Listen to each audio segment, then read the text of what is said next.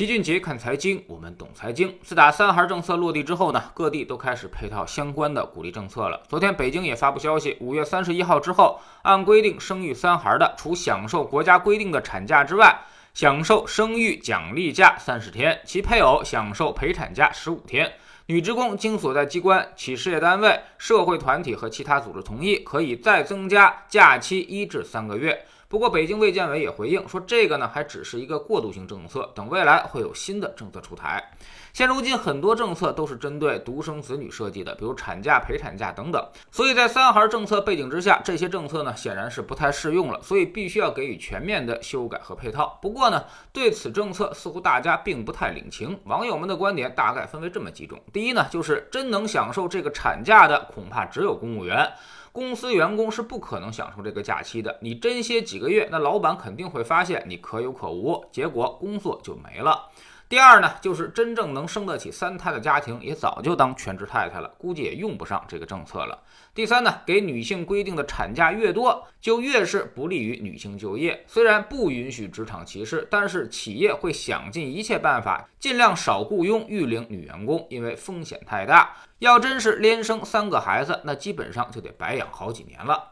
客观的来说呢，我们现在要提高生育率，需要太多的工作去做。而且我们现在正在一点一点的进行推进，大家之所以不领情，就是因为目前啊解决的并不是那些重点，好像你生病了，男朋友只是让你多喝热水一样，确实是好心好意，但是听听其实就来气，因为完全不解决问题。目前阻碍生育率的几大矛盾实在是太突出了，首先就是高额的房价，北上深买套房子动辄五百万。一对中等收入的小夫妻不吃不喝约二十年，听起来是不是很惨？嗨，这还不算什么，更惨的是你还要贷款三十年，里外里需要还近千万。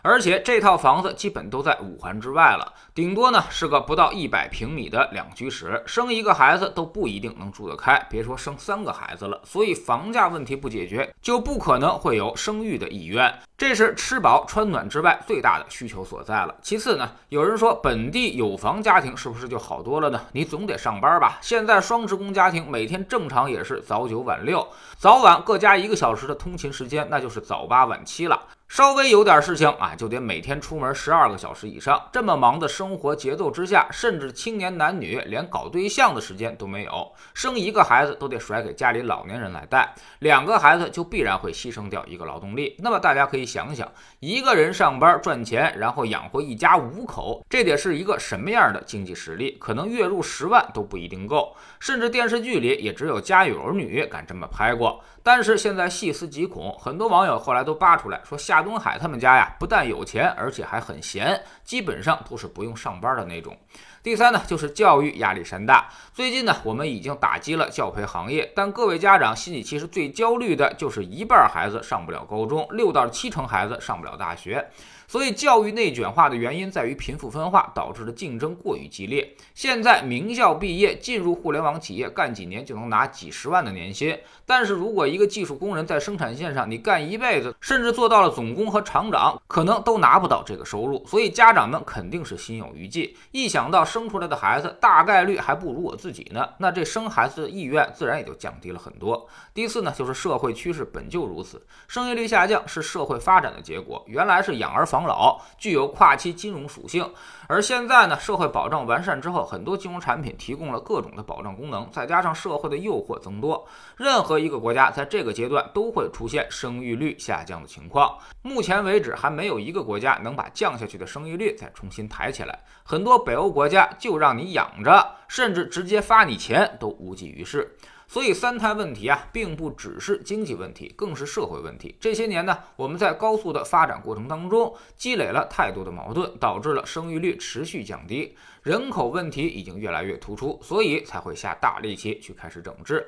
但是这些政策的方向都一定对吗？恐怕未必，可能还需要一个不断的试错的过程，甚至呢，有些政策还会好心办坏事儿。本来呢要提高生育率的，给大家生三胎创造条件，但结果可能反而会让生活变得更加艰难。历史经验告诉我们，行政和计划出来的东西呢，有积极的一面，肯定就会有消极的一面，甚至是弊大于利。所以这个事儿啊，我们还得站在更高的格局上去合计合计，千万别搞成九龙治水。毕竟啊，人的生命只有一次，如果被某些政策给耽误了，那就太悲剧了。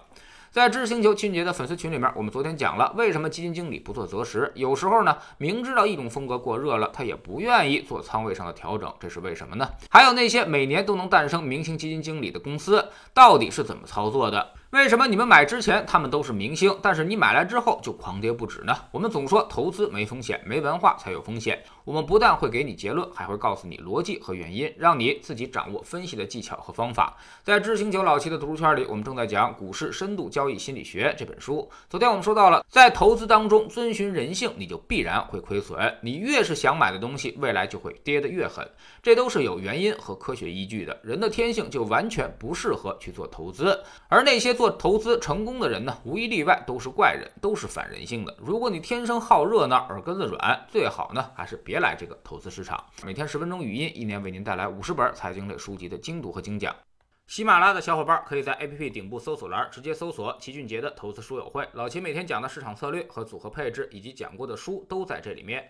读万卷书，行万里路，让自己获得提升的同时，也可以源源不断的产生投资收益。欢迎过来体验一下，给自己一个改变人生的机会。